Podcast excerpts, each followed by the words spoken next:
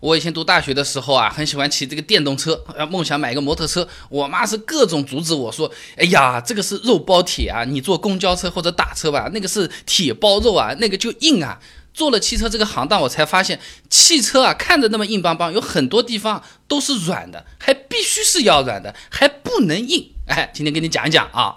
首先，这个保险杠不能硬，车子上面的前保险杠是不能硬的。主要的原因是两个，第一个呢，太硬容易坏啊。这个始作俑者呢是美国的 IIHS，就是那个变态的保险公司啊，一起加了一个汽车小朋友们一起搞的一个安全测定组织啊。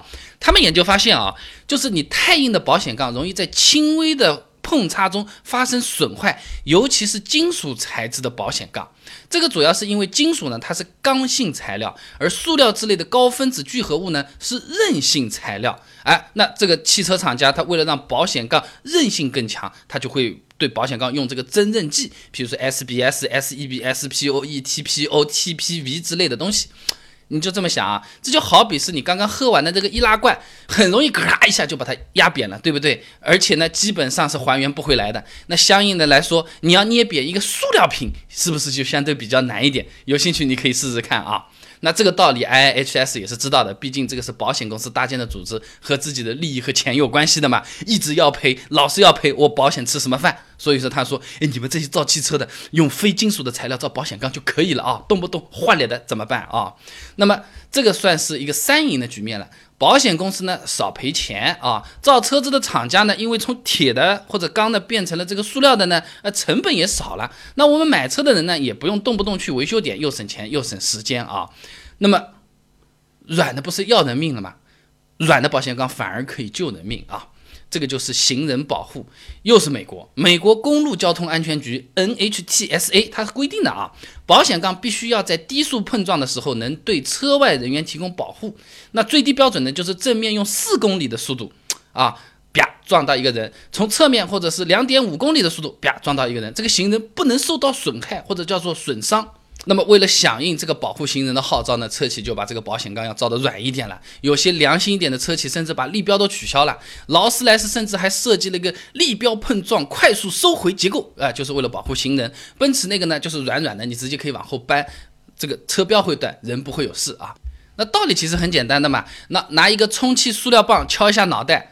不会有事的嘛，就像闹着玩一样的，对不对？你要是拿个硬邦邦的锤子，啪一下嘛，就头破血流了。以前大学里也发生过这样的事情，对不对？你要是在这个车头再加上一个立标，简直就是用这个碎冰镐来敲脑袋了啊！敲进去还给你掰一下，给你搞开了，像开花生壳一样啊！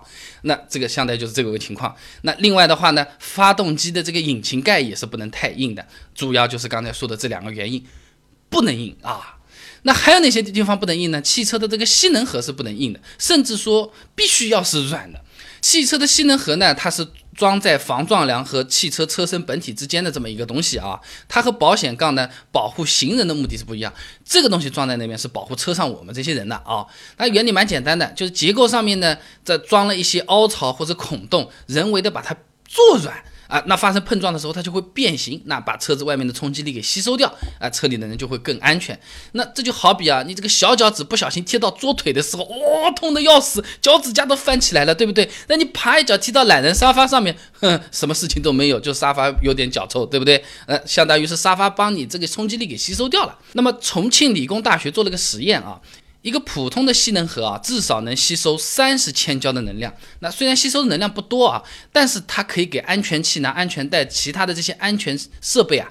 争取这个响应时间，那这个就相当于是我们在看在线视频的时候，它会有个缓冲，让你看这个视频更流畅。但是有时候网太卡，视频没缓冲多少，已经放过去了，视频就动一段停一段，动一段停一段。哎，这个就是前面这个难受的这个地方了，没有响应时间了，断档了啊！车子撞上去，安全气囊还没弹出来，人已经往前面飞了，都是这种东西了啊。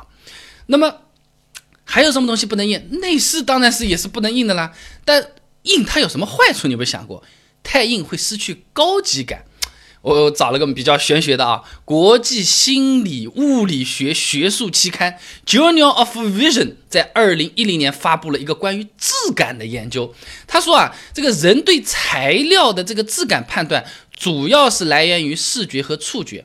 那大约百分之八十来自于视觉，百分之二十来自于触觉。那么从材料心理学来分析啊，有这么个学科的啊，视觉主要影响的是情绪，触觉呢更影响直接的判断。这种细腻、柔软或者光滑的触觉可以带来快视感知，用人话说就是摸爽了啊！你就好比啊，这个棉衣和丝绸，丝绸你是不是觉得更高级啊？你摸塑料和真皮，当然真皮也显得更值钱，就这个道理啊。那么贵的车子为了营造高级感，那呸，就是为了卖得更贵，它会大面积的使用这种真皮材质。便宜的车子呢，呃，提高了这个高级感，又想省钱，那么就用发泡塑料来代替这个硬塑料，就是为了摸着更爽、更高级，可以卖得更贵啊。那么内饰不能硬，难道就是为了卖贵吗？显然不是这么简单啊，太硬还不安全。汽车的这种安全气囊，大部分都是藏在这个内饰面板后面的。如果你发生了一个碰撞，这个气囊嘛就充气膨胀，顶开内饰，然后所有的设计。都是要顶破这个内饰，把这个东西弹出来的。你比如说方向盘上面的安全气囊，就是要顶破你这个巴巴暗暗的这一块盖子，破盖而出才能保护你的头部的。那装了这种隐藏气囊地方，一般会写个 air bag，一个小方块的一个标识写在那边的。那这些地方的材料用的都是比较软、比较薄的，有的甚至只有零点五毫米这么厚，可以说是薄如蝉翼了啊。那么要是这些地方搞得太硬，要么就是气囊没有办法顶破爆出来，那失去保护作用了；要么就是顶破了，这个内饰就变成一个破片手雷，就手雷爆炸的那一个弹片，以一百到两百英里每小时的时速炸在我们脸上来，可能车祸是没事，安全气囊把人给炸残了。啊，这个事情还真发生过。有兴趣的朋友，你可以百度一下，把高田玩到倒闭的死囊气囊啊，你就知道是怎么回事情了啊。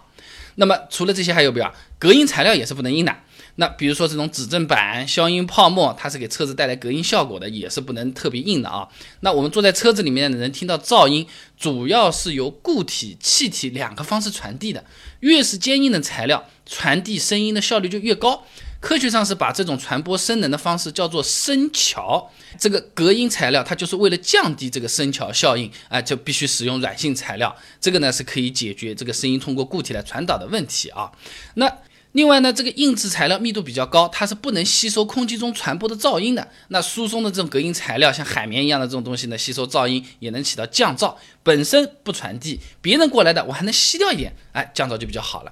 打个比方嘛，你在地板上玩弹珠，当当哒啦啦啦啦啦啦，楼下会上来敲门的，对不对？但是你在地毯上玩弹珠，楼下睡得好好的，第二天早上还能跟你说声早上好，要不要到我家来吃点早饭什么的，对不对？那。隔音耳机里面的包围用海绵也是一模一样的这个道理啊。那除了刚才说的那些地方啊，其他还有很多都是不能够硬的。有些零件它为了这种舒适感和健康也是不能硬的。座椅嘛，汽车悬挂嘛，这些地方硬我们受得了的，直接就会导致这个车辆的震动传递到我们乘客的身上来。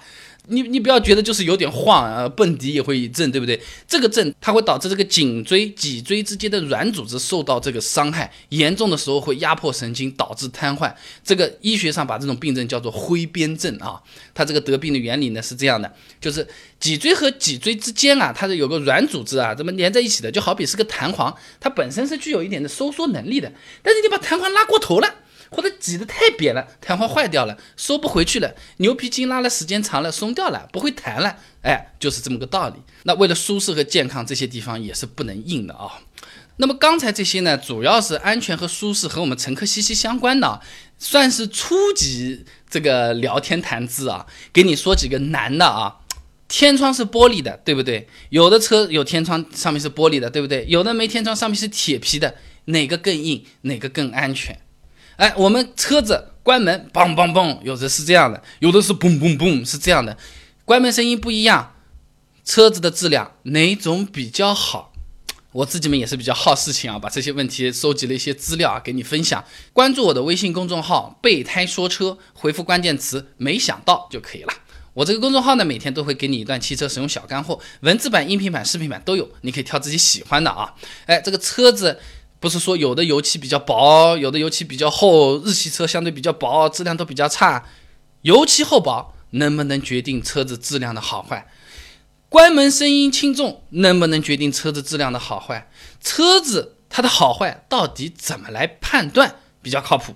关注微信公众号“备胎说车”，回复关键词“没想到”就可以了。备胎说车，等你来玩哦。